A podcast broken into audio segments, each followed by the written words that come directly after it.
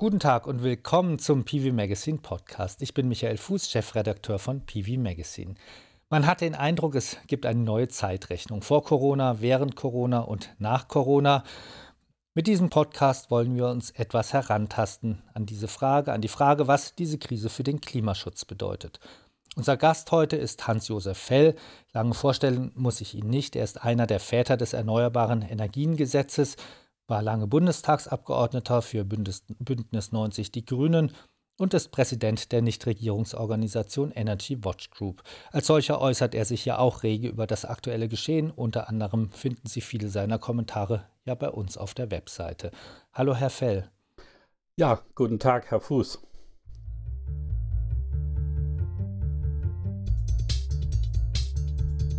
Dieser Podcast wird unterstützt von Solawatt. Das Dresdner Unternehmen widmet sich seit über 25 Jahren mit Leidenschaft dem Thema Solarenergie.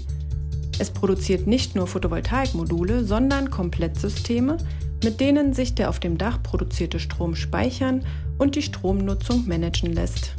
Die Energiemanagementsysteme sind, so das Unternehmen, einfach über eine App zu nutzen, die Batteriespeicher leicht skalierbar und platzsparend. Die Solarpaneele sind Glas-Glas-Module, nach Ansicht vieler Experten sicherer und langlebiger als klassische Glasfolienmodule. Die Produktion läuft auch aktuell in der Corona-Krise und die Vertriebsansprechpartner sind erreichbar.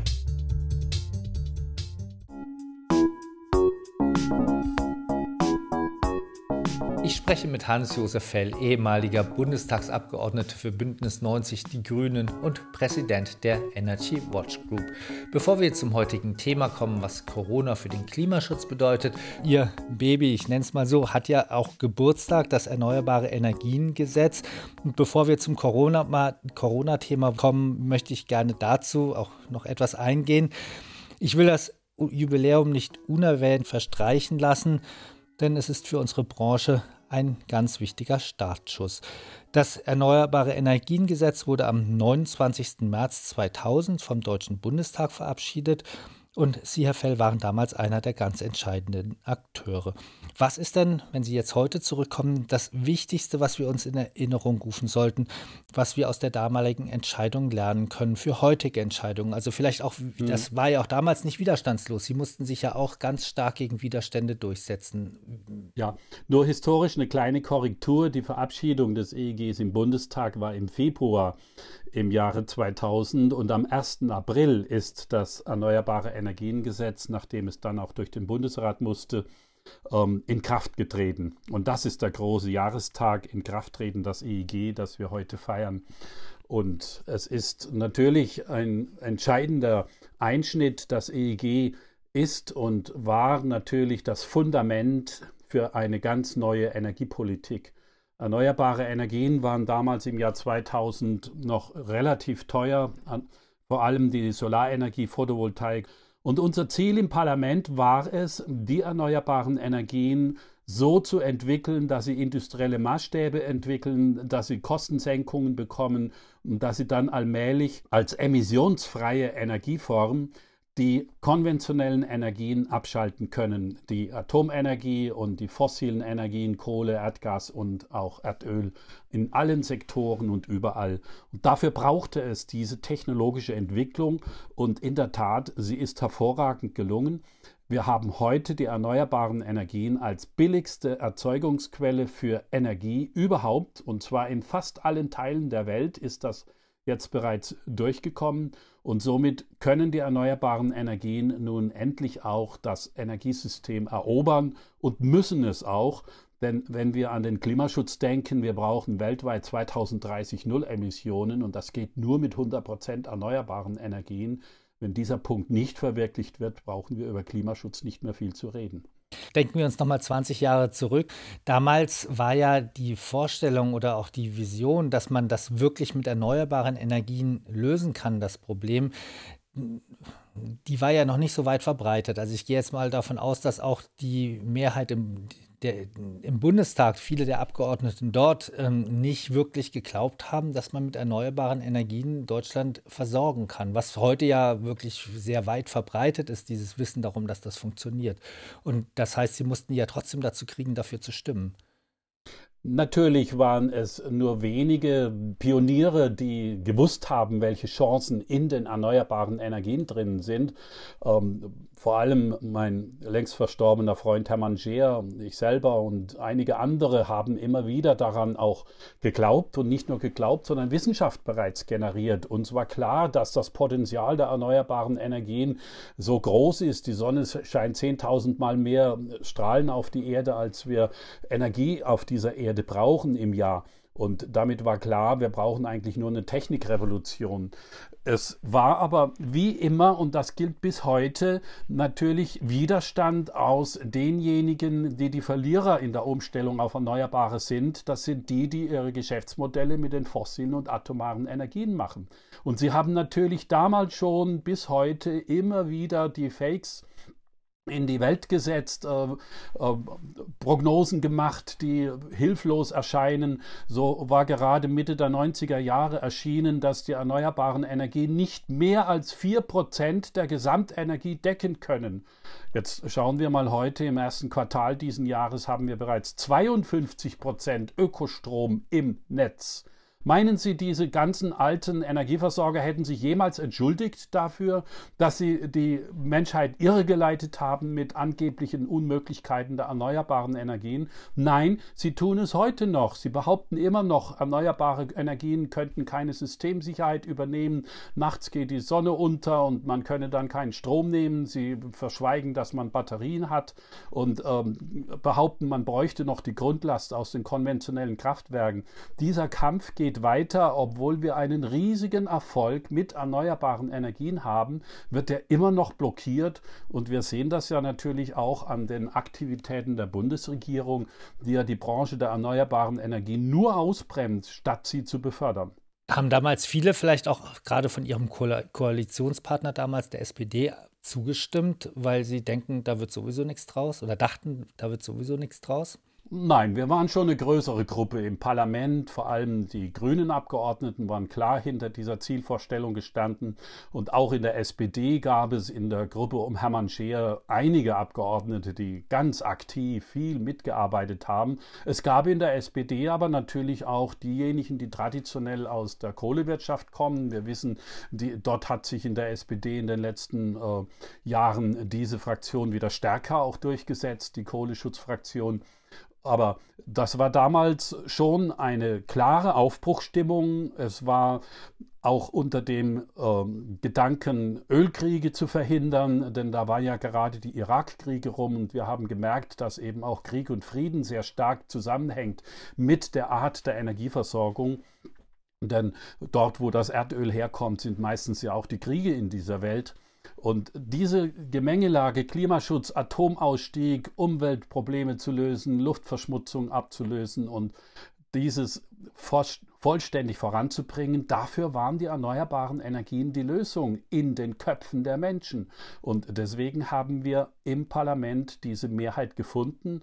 Und damals im Februar 2000 haben wir dann im Parlament diesen großen Kraftakt geschafft, Übrigens gegen den Widerstand des eigenen Wirtschaftsministers Werner Müller, der das nie wollte. Aber wir haben im Parlament gesagt, und der, das Parlament ist der Gesetzgeber, so steht es im Grundgesetz, und nicht die Regierung und haben uns durchgesetzt. Allerdings natürlich nur mit der rot-grünen Mehrheit, CDU unter der Oppositionsführerin Frau Merkel und die FDP haben nicht mitgestimmt bei der Einführung des Erneuerbaren Energiengesetzes. Und diese Denkweise der Ablehnung der Erneuerbaren hat sich ja dann mit der Regierungsübernahme von Kanzlerin Merkel auch immer mehr durchgezogen. Mhm, da kommen wir auch im Laufe des Gesprächs noch zu, wenn wir uns über die Nach-Corona-Zeit äh, äh, unterhalten werden. Da werden wir uns dann auch noch über die, Ihre Vorstellung zum EEG oder zur Weiterentwicklung des EEGs unterhalten. Jetzt kommen wir erstmal zu Corona. Es ist ja schon zu lesen, dass durch den Wirtschaftseinbruch im Zusammenhang mit der Krise Deutschland vielleicht sogar die Klimaziele 2020 erreichen wird, die es sonst ja nicht erreichen würde. Also eine Reduktion der Treibhausgasemissionen um 40 Prozent im Vergleich zu 19 1990. Aber das ist ja nicht besonders nachhaltig. Sie haben sich schon einmal dazu geäußert, dass solch ein Konsumverzicht, wie wir ihn in der Krise sehen, alleine nicht die Lösung sein kann.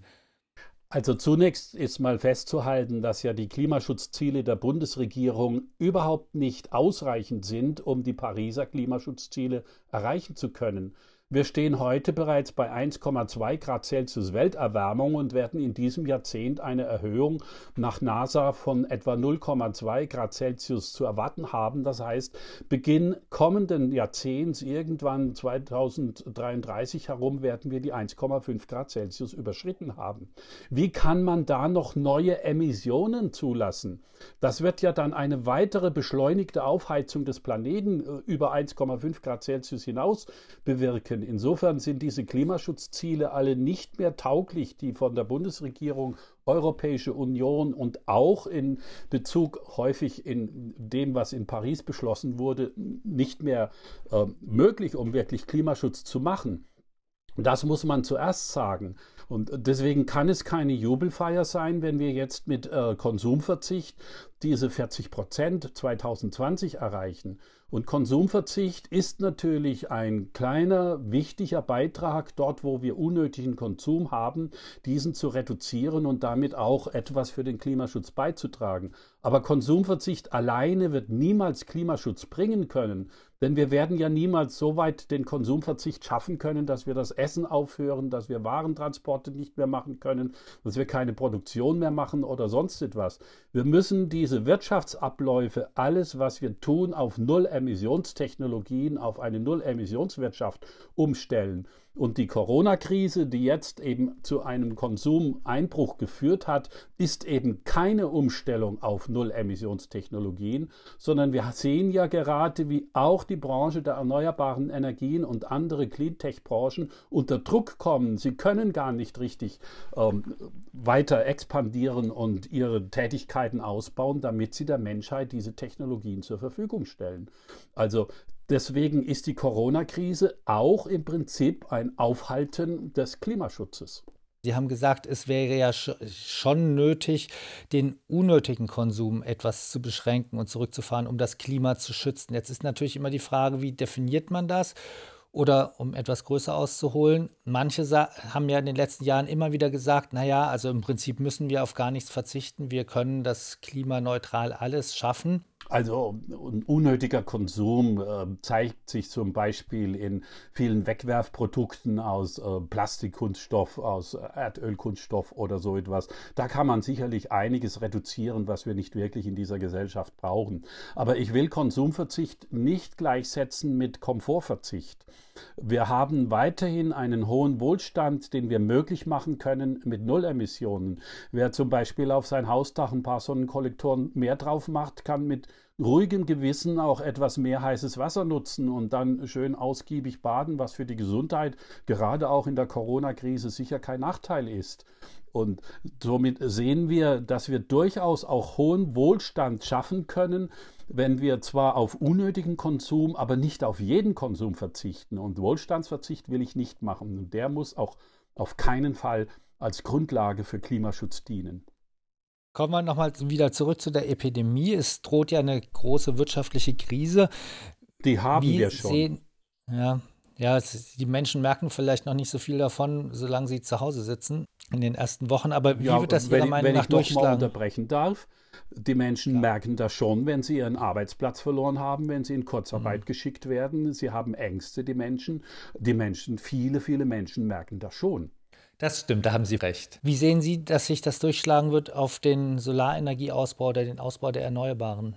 Auch hier haben wir ja bereits negative Effekte durch die Corona-Krise. Es stockt der, die Lieferung von Solarmodulen aus China beispielsweise oder aus anderen Förderländern, was auch wieder den Blick darauf wirft, dass es ein großer Fehler war, die Solarindustrie in Deutschland zu zerschlagen und mit den Gesetzesänderungen der damaligen Regierungen nach China zu verjagen. Ähm, ich bin froh über jeden chinesischen Hersteller, aber dass wir abhängig von dort sind, das ist natürlich ein größeres Problem. Wir sollten versuchen, einmal natürlich wieder eine industrielle Entwicklung auch hier zu etablieren. Aber das wird nur langfristig gehen. Das kann man nicht ähm, innerhalb von wenigen Wochen aus dem Boden stampfen, eine neue Solarfabrik. Insofern müssen wir auch damit umgehen, wie jetzt die Situation ist und dafür Sorge tragen, dass eben doch möglichst viele Projekte aufrechterhalten bleiben können, die Lieferketten äh, wieder in Gang gesetzt werden. Das ist das eine. Aber wir sehen auch andere Auswirkungen, beispielsweise in der Solarbranche, die ja jetzt in der Abhängigkeit von Ausschreibungen plötzlich mit Penalen äh, konfrontiert ist, wenn sie nicht rechtzeitig ihr äh, zugeschlagenes Objekt umsetzen. Und auch da wieder von mir ein vollkommenes Unverständnis. Wie kann eine Bundesregierung innerhalb äh, der Corona-Krise, wo sie sagt, alles für die beteiligte Wirtschaft, wenn sie unter Druck kommt, zu tun, nun einen Bundesratsbeschluss zurückweisen und sagen, nein, die Branche sollte trotzdem die Penalen zahlen, auch wenn sie nicht die Mitarbeiter hat, weil sie jetzt äh, wegen äh, ausländischen Arbeitskräften nicht mehr möglich sind, dass sie da sind oder wenn die Lieferketten zusammengebrochen sind und sie gar keine eigene Schuld haben daran, dass sie nicht rechtzeitig ans Netz anschließen können, diese Anlage. Also mir sind da sehr viele Fragen offen, die ich nicht verstehe, wie man so handeln kann von der Seite der Bundesregierung her. Ist auch der 52 Gigawatt Deckel, dass der nicht aufgehoben wird, ein Kollateralschaden der Corona-Krise?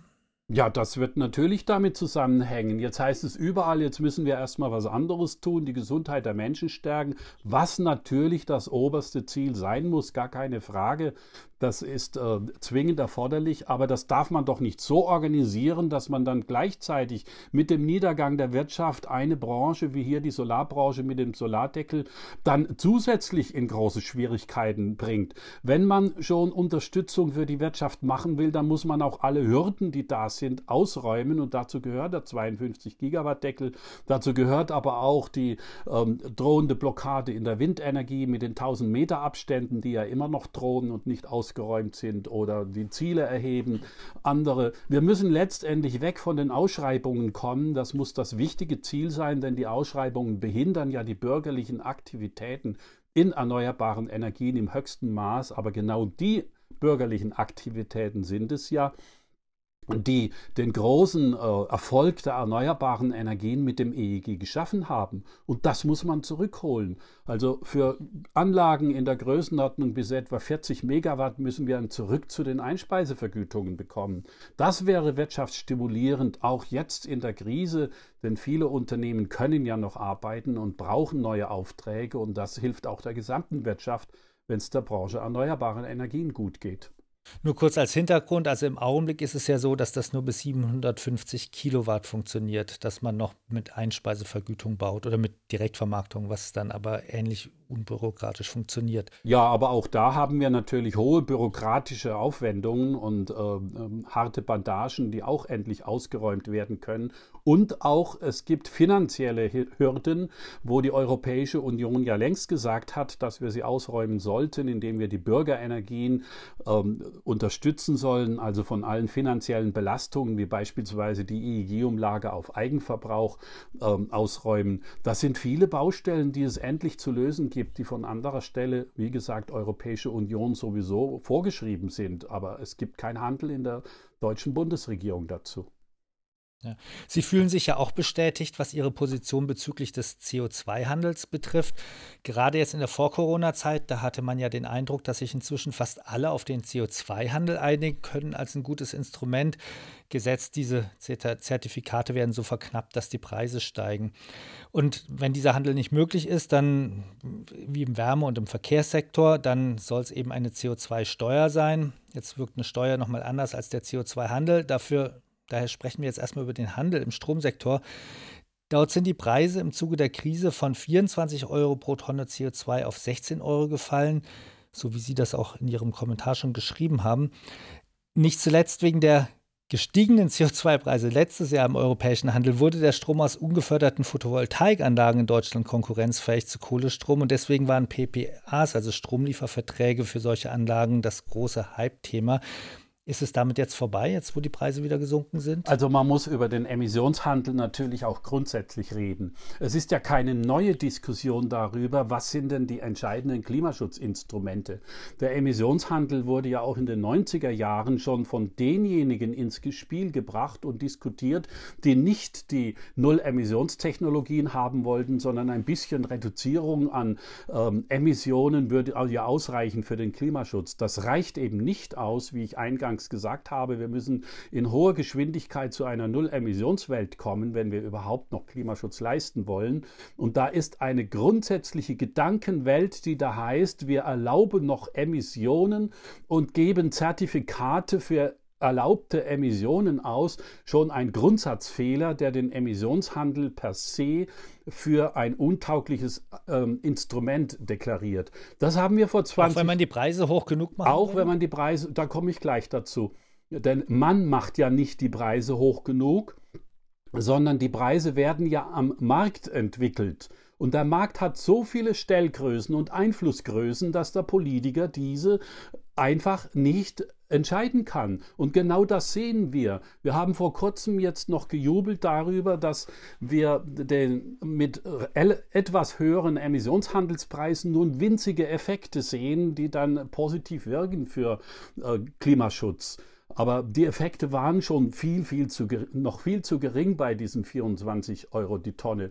Jetzt ist es wieder runtergegangen und äh, das war eben, weil der Ölpreis runtergeht, weil allgemein mit dem Niedergang der Wirtschaft an den Börsen alle Preise nach unten gehen und so sieht man, es ist nicht beeinflussbar, dass der Preis am, im Emissionshandel politisch immer so hoch ist, wie er sein müsste, dass er wirklich wirksam erreichbar kann. Der Emissionshandel ist ein per se untaugliches Instrument, wir haben das schon vor 20 Jahren erkannt. Hermann Scheer und ich haben der Einführung Emissionshandel im Deutschen Bundestag nicht zugestimmt aus diesem Grunde. Aber dennoch, es haben sich die fossilen Vertreter in unserer Wirtschaft und die Lobbyisten durchgesetzt und haben immer behauptet, das wäre das beste Instrument. Nichts hat der Emissionshandel nennenswertes bisher beigetragen, außer höchster Bürokratie, hohe Kosten und weiteres. Er gehört abgeschafft. In dieser Meinung bin ich klarer denn je, denn er kann nicht tauglich sein. Hm. Ich meine, dann könnte man immer noch sagen, die CO2-Steuer ist das bessere Instrument, weil da kann immerhin die Politik direkt die Kosten oder die Höhe der Steuer festlegen, die dann auch nicht durch die Krise sinken. Auch hier sehen wir gerade aktuell, dass die CO2-Steuer auch kein ausreichendes Instrument ist. Wir haben eine CO2-Steuer eingeführt, die ab zwei, mit der Bundesregierung in ihrem sogenannten Klimaschutzpaket, die um 5 Cent die Benzinpreise ähm, ab 2025 erhöhen soll. Jetzt sind die Benzinpreise um 19 Cent gesunken wegen dem gesunkenen Ölpreis. Wieder ein externer Einflussfaktor, den man mit der CO2-Steuer nicht beeinflussen kann. Die, aber 19 Cent Senkung der Benzinpreise ist gleichbedeutend. Eine 5 Cent Erhöhung hat null Wirkung in den, in, im Markt. Kein Mensch wird sich wegen einer ähm, 5 Cent Erhöhung bei 19 Cent Senkung der Benzinpreise jemals überlegen, auf eine Autofahrt zu verzichten oder irgendwas. Das ist im Heizungssektor ganz genauso. Ähm, obwohl die CO2-Steuer da kommen wird, machen sich die Menschen jetzt die Heizungstanks alle voll, weil das Heizöl so billig geworden ist mit gesunkenen CO2-Preisen. Also an der Stelle merkt man auch, dass eben die steuerlichen Beaufschlagungen nicht tauglich sein können, solange sie von anderen Einflussfaktoren wieder vollständig ähm, marginalisiert werden können. Die entscheidenden Instrumente sind die, die die direkte Unterstützung für die Investitionstätigkeit in Nullemissionen machen. Und das ist eben die Einspeisevergütung. Da können die Investoren sehen, wenn die gut funktioniert, wird meine Investition auch refinanziert über die 20-jährige Garantie und dann läuft das. Aber genau das hat man ja auch mhm. äh, eben verringert und mit der Diskussion auf die steuerlichen Elemente oder CO2-Handelselemente ist in weiten Kreisen auch der Klimaschutzbewegung übersehen worden, dass es viel wichtiger ist, die direkte Investitionsunterstützung zu machen. Ich will das noch an einem anderen Beispiel klar machen. Wenn jemand eine große äh, Solaranlage bauen will und nicht das Eigenkapital für sich selber hat, dann muss er zur Bank gehen, um eine Finanzierung zu bekommen. Wenn er zur Bank geht und sagt, da gibt es eine gesetzliche Einspeisevergütung, 20 Jahre garantiert, dann sagt der Banker, klasse, du kriegst einen Kredit. Wenn der Investor sagt, da gibt es eine CO2-Steuer, da sagt der Banker, ja, aber wie willst du das denn finanzieren mit der CO2-Steuer? Wo ist der direkte Zusammenhang? Du kriegst keinen Kredit, weil ich keine Sicherheit habe, dass du das finanzieren kannst. Das ist der Unterschied in diesen Instrumenten und das ist kaum bewusst in unserer Gesellschaft, wie wichtig eben die direkte Investitions- Unterstützung und Förderung ist für erneuerbare Energien statt der indirekten mit der Beaufschlagung der äh, konventionellen schädlichen. Es ist ja nicht nur der CO2-Preis, der eingebrochen ist, sondern auch der Ölpreis. Sie haben das gerade schon erwähnt. Sie analysieren oder haben auch schon länger ja in der Energy Watch Group immer wieder Energiepreise analysiert. Ähm, Sehen Sie das, dass das ein längeres Problem für den Klimaschutz sein wird? Was hat das für Auswirkungen für den Klimaschutz? Also am Ende wird ein sehr niedriger Ölpreis ein richtiger, großer, positiver Beitrag für den Klimaschutz bedeuten. Das klingt ähm, ähm, paradox, denn eigentlich führt ja für die Verbraucher ein niedriger Ölpreis dazu, dass sie vermehrt Heizöl und auch wieder mit Benzin und Diesel Auto fahren. Aber man muss die andere Seite sehen, nämlich die der Erzeuger. Die Ölgesellschaften haben mit einem niedrigen Ölpreis, wir kommen ja heute auf 20 Dollar das Barrel zu, keine Überlebenschance. Ihre Förderkosten sind deutlich höher als das, was im Weltmarkt nun erwirtschaftbar wird. Und wir sehen ja auch, wie turbulent die ganzen Entwicklungen sind. Ganze Staatshaushalte können da zusammenbrechen von Russland, Nigeria oder Saudi-Arabien und anderen. Wir sehen, wie jetzt schon die Fracking-Industrie in den USA niedergeht, die ja hochschuldenbelastet ist und gar keinen Schuldendienst mehr leisten kann, wegen den niedrigen Einnahmen des Ölpreises. Und das ist eine positive Entwicklung. Wenn die Ölwirtschaft letztendlich über Insolvenzen verschwindet, dann hungert die Welt nach anderer Art von Energie und dann sind die erneuerbaren Energien natürlich sofort da. Aber es gibt einen wichtigen Punkt dabei zu beachten. Wenn nun die Ölwirtschaft unter Druck kommt, zusammen mit der Gaswirtschaft und, und anderen, dann darf man sie nicht stützen mit Subventionsprogrammen, wie sie jetzt in der Corona-Wirtschaftskrise ausgegeben werden. Damit würden wir einfach deren Lebensdauer verlängern und sie würden länger ihre ähm, klimaschädigenden Geschäfte weiter vorantreiben, die sie ja in der Vergangenheit massiv gemacht haben, wie Unterstützung der Klimawandelleugner und was sie finanziert haben mit ihren großen Milliardengewinnen und vieles mehr. Das muss aufhören und da könnte diese ähm, niedrige Ölpreis infolge der Corona-Krise auch einen positiven Beitrag zum Klimaschutz bringen.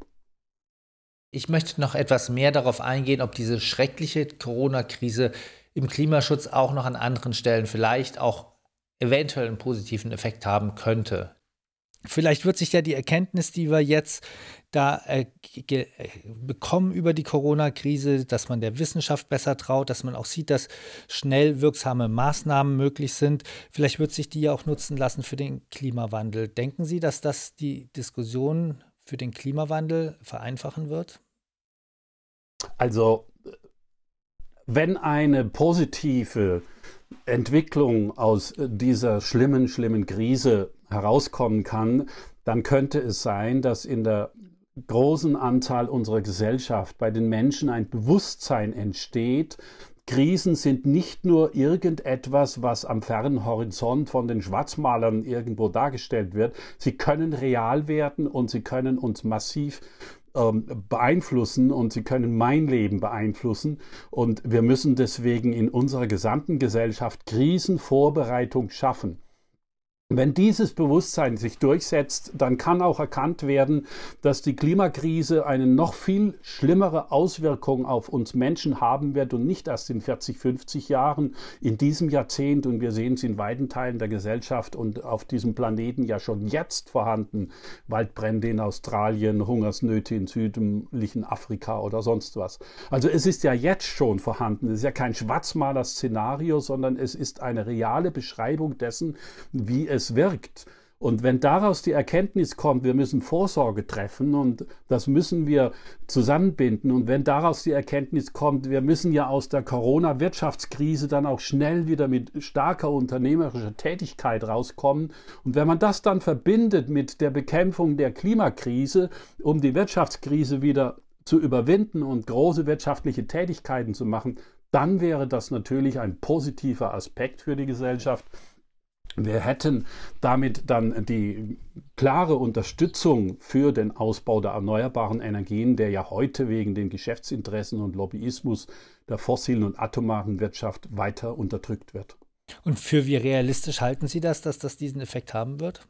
Ich kann mir das gut vorstellen, denn die Menschen sitzen jetzt mehr auch zu Hause, sie denken mehr nach, sie haben ganz neue Lebenserfahrungen und werden da natürlich auch ein Stück weit, wenn sie auch gut informiert werden, statt mit äh, Fake News über erneuerbare Energien beispielsweise, wenn sie gut informiert werden, dass sie vollständig das ähm, konventionelle System ablösen können und darüber auch äh, kommende Gefahren abwenden können, dann kann ich mir vorstellen, dass das auch wirklich ein positiver Effekt nach der Corona-Krise sein kann. Vielleicht auch, dass einem klar ist, dass auch die Stromversorgung nicht immer so selbstverständlich sein muss, wie sie, wie sie, wie sie scheint. Ähm, Klopapier kann man hamstern, Strom kann man nicht hamstern. Ähm, aber da kann man ja auch nicht unbedingt von ausgehen, dass die immer eben sicher ist und dass es ja auch darum gehen muss, ein resilientes Stromversorgungssystem zu bauen. Könnte ja auch noch einen Push geben.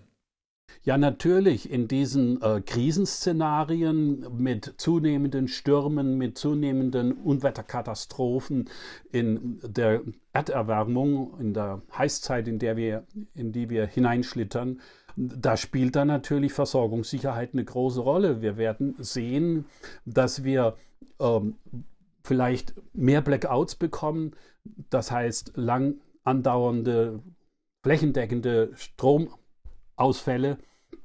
Und das wird natürlich einen großen Impact haben. Und wenn dann das Bewusstsein entsteht, dass jetzt beispielsweise in den Krankenhäusern, was nützen uns die vielen Intensivbetten, wenn der Strom nicht da ist? Das, das sind Horrorszenarien, die aber real sind in Zusammenarbeit mit der Denkweise, was alles für Krisen auf unsere Gesellschaft zukommen müssen. Also eine Lösung ist, wir machen das Krankenhaus autarkiefähig. Es soll selbst den Strom mit der Solarenergie und ähm, mit gespeicherten Bioenergien im Keller mit Speichern und anderen machen. Das nennt man Blackout-Schutz. Das kann man auch in anderen Infrastrukturmaßnahmen oder jeder Einzelne für sich persönlich machen. Erneuerbare Energien sind da die Grundlage. Und wir haben übrigens in Österreich 45 Kommunen, die das schon aktiv äh, organisieren, die sagen, wir wollen uns nicht abhängig machen von großen Stromversorgungsinfrastruktur. Äh, Wenn die ausfällt, stehen wir alle im Dunkeln. Und deswegen sorgen sie und bauen das aus mit erneuerbaren Energien, mit einer hundertprozentigen erneuerbaren Energienversorgung, eine Blackout-sichere Stromversorgung. Das ist gleichzeitig dann auch ähm, Sicherung der Wasserversorgung, denn wenn die Pumpen ausfallen, gibt es auch kein Wasser mehr in, in den Häusern und anderes. Also diese Infrastrukturvorsorge, dass sie lokal vor Ort daseinsfähig und sicher ist, das wäre eine wichtige Sache. Und die zu erkennen, würde einen enormen Impact dann auch letztendlich für den Klimaschutz selber bringen. Wir haben mit dem EEG angefangen, hören wir auch damit wieder auf. Hoffen wir mal, dass man wirklich die Corona-Krise auch als Anlass nimmt, darüber nachzudenken, was man in Zukunft macht, dass das auch ein, die Klimadiskussion vereinfacht und dazu führt, dass wir einfacher Lösungen finden, um das Klima zu schützen.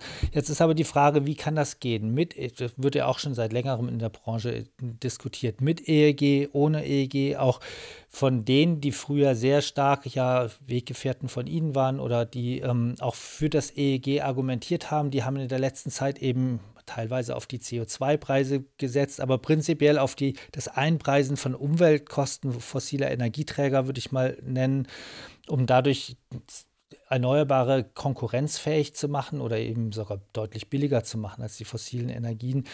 Sie setzen nach wie vor auf das EEG und haben da ja auch Vorstellungen, wie sollte man das weiterentwickeln? Also der Grundsatz muss weiterhin sein, die Förderung muss die Investition des privaten Kapitals direkt in die Investition hinein unterstützen. Das Paradebeispiel, dass so etwas funktioniert, ist die garantierte feste Einspeisevergütung. Sie war die Initialzündung in der Welt insgesamt dafür, dass wir überhaupt die erneuerbaren Energien heute in kostengünstiger Situation haben. Und das ist ja auch die große Chance. Nun müssen solche Förderungen ja gar nicht mehr in einer Größenordnung sein, wie damals die ähm, 2 äh, D-Mark pro Kilowattstunde, die wir in der kostendeckenden Vergütung Solarstrom auf kommunaler Ebene vor 30 Jahren eingeführt haben. Nein, wir haben heute die Möglichkeit, mit sehr günstigen Energieformen dies zu organisieren. Aber dafür brauchen wir weiterhin den privilegierten Netzzugang, damit eben blockierende Netzbetreiber und andere Interessen das nicht ähm, ausblockieren können zum Bestandsschutz von Kohlekraftwerken und weiteres bis 2038. Und wir brauchen eine Einspeisevergütung, die einen wirtschaftlich interessanten Betrieb macht, so 5, 7, 8 Prozent Rendite sollte möglich sein. Und das muss organisiert werden. Das geht heute mit wesentlich geringeren Einspeisevergütungen. Und deswegen sollten wir an diesem Instrument festhalten, vor allem auch, damit die Bürgerenergien sich darüber auch wieder äh, richtig einbringen können. Denn sie sind mit den großen Projekten, mit den Ausschreibungen im Windsektor, mit Freiflächenanlagen über 750 kW und so etwas, sind sie ja alle ausblockiert. Sie können nicht teilhaben daran. Das ist eine wichtige Sache. Die Entbürokratisierung im EEG auch. Aber wir haben noch eine ganz wichtige andere Aufgabe, über die jeder redet und die der entscheidende Beitrag für den Klimaschutz beitragen muss. Der Ökostromausbau ist der Kern des Klimaschutzes.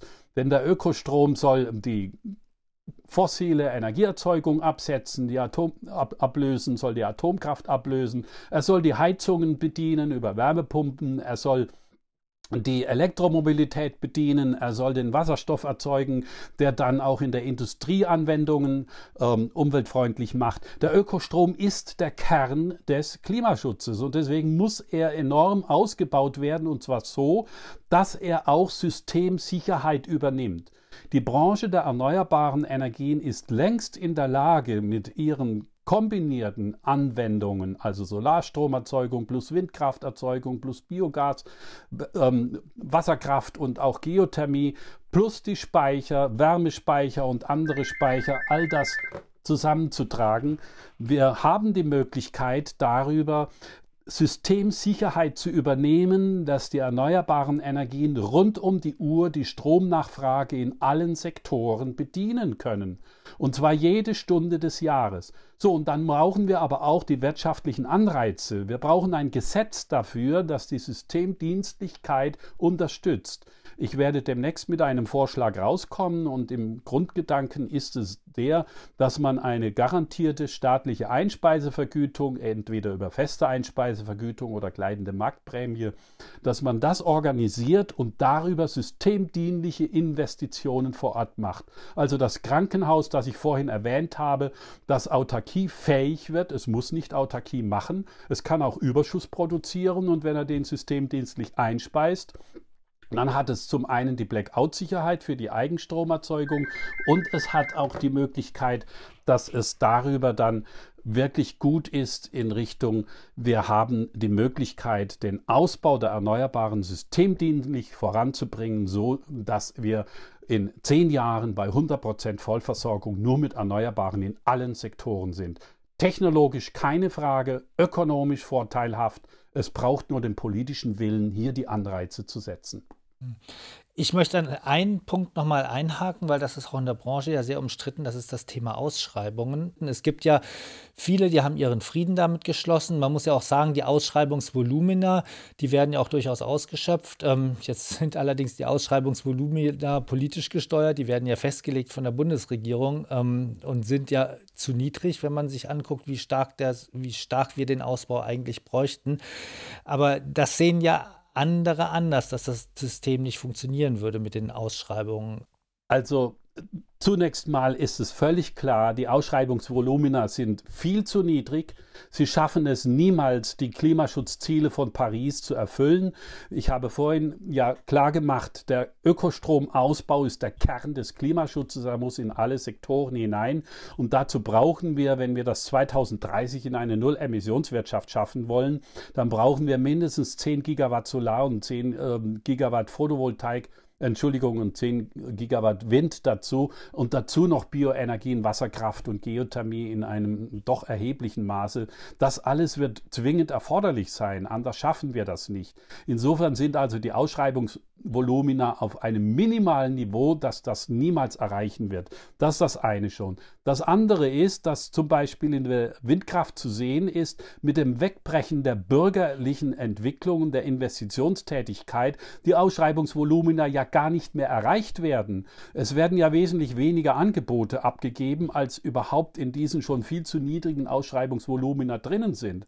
Zusätzlich kommt das nächste Ziel. Die Ausschreibungen sollten eigentlich die Preise nach unten treiben. Was wir sehen ist aber, dass die Preise für den Angebotszuschlag nun immer mehr weiter steigen. Das Ausschreibungsvolumen ist mitnichten das beste Instrument, das auch die Kostengünstigkeit hervorruft. Das liegt alleine daran, es gibt Risiken, eine Ausschreibung nicht zu bekommen. Das preisen natürlich Investoren ein.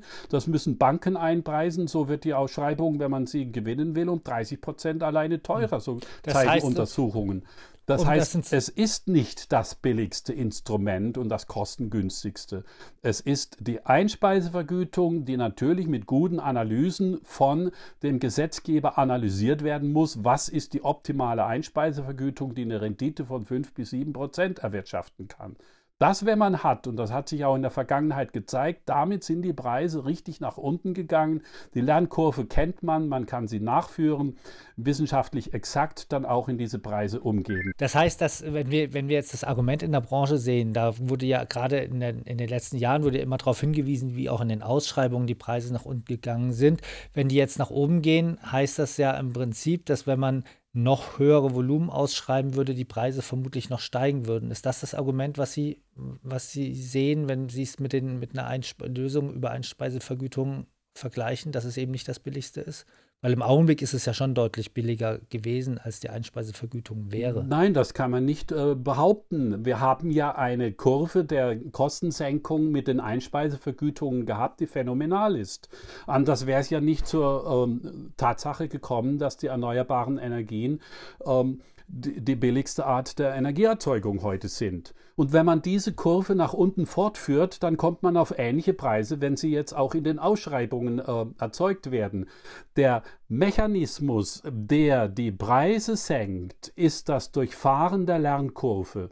Je höher das weltweite Volumen der Investitionen wird, umso billiger wird die Technologie. Das ist das entscheidende Instrument, um Technologien billiger zu machen.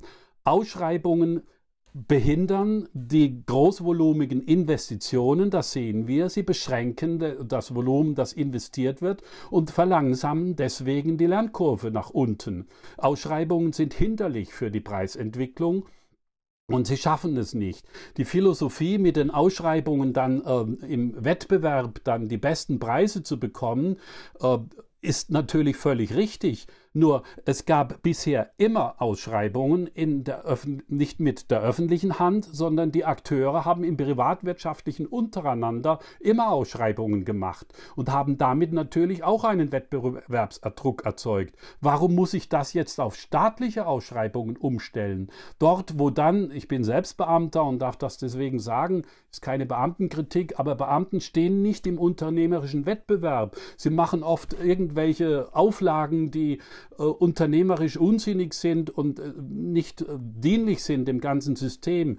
Das hat nichts zu tun mit einem Wettbewerb, wenn der Staat die Ausschreibungen macht. Das ist pure Planwirtschaft, was da stattfindet und wird behauptet, es sei Wettbewerb. Das ganze System ist einfach falsch durchdacht und nicht wirklich so durchdacht, was es denn tatsächlich bringen muss. Also Ausschreibungen können durchaus dienlich sein, wenn man riesengroße Projekte wie ein Offshore-Windpark investieren will und den von staatlicher Seite haben will, wo ich sehr dafür bin. Und ich bin auch dafür, äh, dass die großen Investoren mit viel Kapital auch in die großen Anlagen investieren sollen. Aber die kleinen Akteure können da nicht teilhaben. Es gibt keine einzige Neugründung einer Genossenschaft für einen Windpark. Weil die alle, wenn sie in ihre Dorfgemeinschaft reingehen, müssen sie sagen, wir müssen erstmal 500.000 Euro einsammeln um die ganzen äh, Auflagen und Planungen und äh, Genehmigungen einzuholen, um dann an der Ausschreibung teilnehmen zu können, dann wissen wir nicht, ob wir sie bekommen. Und dann sagt jeder, ja, bin ich denn verrückt, da mache ich doch nicht mit. Damit ist das tot, diese bürgerliche Entwicklung. Und das wird nicht gesehen. Und wenn wir uns zurückerinnern, die Investitionen in Erneuerbare, die den großen Erfolg haben, waren zu 90 Prozent kleine neue Akteure, nicht die große Energiewirtschaft. Und dieser schustert man jetzt alles mit diesen Ausschreibungen zu. indem sie alleine die großen Strukturen nur noch die ähm, Tätigkeit der erneuerbaren Energien unter sich aufteilen. Eine Monopolisierung innerhalb der Branche der Erneuerbaren findet damit statt. Und das große, große Erfolgsrezept, nämlich dass Millionen von Bürgern nun demokratisch teilhaben können an der Energiewirtschaft, wird damit wieder gestoppt. Und für wie realistisch halten Sie das, dass man zu so einem äh, Vergütungs-, äh, Einspeisevergütungssystem zurückkehrt in verstärktem Maße? Man hat ja eigentlich das Gefühl, die Diskussion ist verloren. Nein, das sehe ich nicht, denn wir haben ja immer mehr die Diskussion auch dazu, dass der Einbruch der Erneuerbaren zu Insolvenzen führt, zu Arbeitsentlassungen führt und vieles mehr, der Einbruch und dass das ja kontraproduktiv zum ähm, Klimaschutz ist. Deswegen müssen sich mehr Menschen auch strukturell tiefere Gedanken darüber machen. Das würde ich auch der Branche der Erneuerbaren sehr anheimgeben, hier tiefer in diese Fragen einzusteigen und nicht einfach nachzuplappern, was andere sagen, ja sei jetzt billig und das sei Wettbewerb und so. Das sind äh, übergeordnete Plattitüden, aber keine Argumente. Und das muss man analysieren und tief analysieren, dann wird man zu der Erkenntnis kommen, dass wenn man das will, dass man zurück zu solchen Instrumenten wie moderne Einspeisevergütung kommen muss. Ich will sie ja modernisiert haben. Das kann nicht mehr das alte EEG 2000 sein, das ist völlig klar. Aber dazu gibt es ja Vorschläge und ich habe ja vorhin einen gemacht, dass wir da eben auch die Systemdienlichkeit reinbringen müssen die die Branche ja liefern kann mit ihren Technologien. Das wäre so ein richtige moderne Einspeisevergütungsgesetz, das wir zwingend bräuchten. Und die Erkenntnis kommt vielleicht auch daraus, dass wir mit der Corona-Krise ein neues Durchdenken bekommen und ähm, hinein in tiefere Analysen in der Gesellschaft gehen, um die besten Wege zu finden, um aus all diesen Krisen herauszukommen. Das ist die Chance. Und die Chance haben wir vielleicht auch mit Regierungswechseln dann. Denn ich weiß schon, dass in der Union vor allem, auch in der FDP und großen Teilen der SPD, ähm, natürlich fast ideologisches Beharren, Ausschreibungen sei das beste Instrument, ohne hinzugucken, ob es das denn wirklich ist, vorherrscht. Da wird ein Regierungswechsel sicherlich dann auch eine neue Chance bieten. Da freuen wir uns auf Ihre Vorstellung, Ihren Vorschlag für das, den nächsten Schritt im EEG, den Sie ja wo Sie ja auch gerade angekündigt haben, dass Sie den in der nächsten Zeit vorstellen wollen für die Nach-Corona-Zeit. Und ich danke Ihnen sehr für das Gespräch. Ich danke Ihnen, Herr Fuß. War richtig spannend. Dankeschön. ja, das, das war Hans-Josef Fell, einer der Väter des EEGs, ehemaliger Bundestagsabgeordneter für Bündnis 90 Die Grünen und Präsident der Energy Watch